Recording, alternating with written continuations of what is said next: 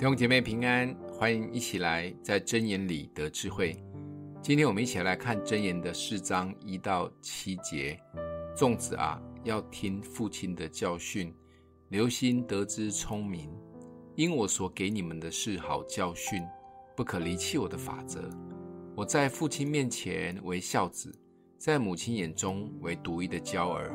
父亲教训我说：“你心要存记我的言语，遵守我的命令。”变得存活，要得智慧，要得聪明，不可忘记，也不可偏离我口中的言语，不可离弃智慧，智慧就护卫你，要爱他，他就保守你，智慧为首，所以要得智慧，在你一切所得之内必得聪明。这是所罗门王在这里教导后代们的智慧言语，他以自身为例子。他在爸爸大卫面前是一个孝顺的孩子，在妈妈拔示巴眼中是最爱的宝贝。爸爸跟他教导的、教训的，他都有认真在听。而且爸爸一直在他耳边洗脑，耳提面命的只有一件事，就是要得智慧，不是要去扩张版图、杀灭仇敌、传承志业。这就是为什么在列王记上第三章，当神在梦中向所罗门显现。对他说：“你想要什么，只管向我求。”所罗门只有求智慧，这样的祈求让神高兴到不行。不仅给所罗门空前的智慧，连他没有求的财富都给他。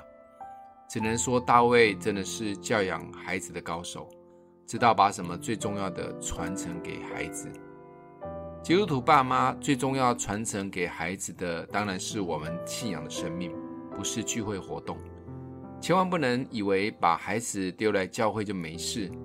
小时候或许被半强迫一起来教会，但长大自由了就脱离教会。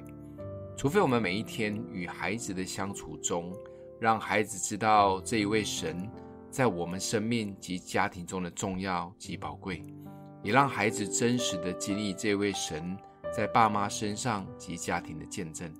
无论在高山低谷，我们都把神摆在第一位，孩子就会亲自的看见，也经历，信仰就会真实的扎根在孩子的心中。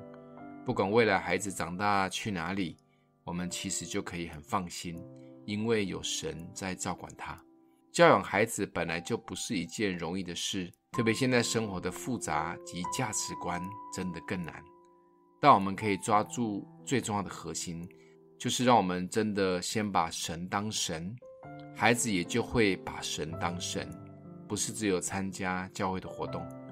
今天默想的经文在第六节，不可离弃智慧，智慧就护卫你；要爱他，他就保守你。我们一起来祷告，爱我们的父，求主赐给我们智慧，来教养我们肉身及属灵的孩子，让我们把你摆在生命的首位，成为榜样。用生命影响生命，奉耶稣基督的名祷告，欢迎订阅分享，愿上帝祝福你哦。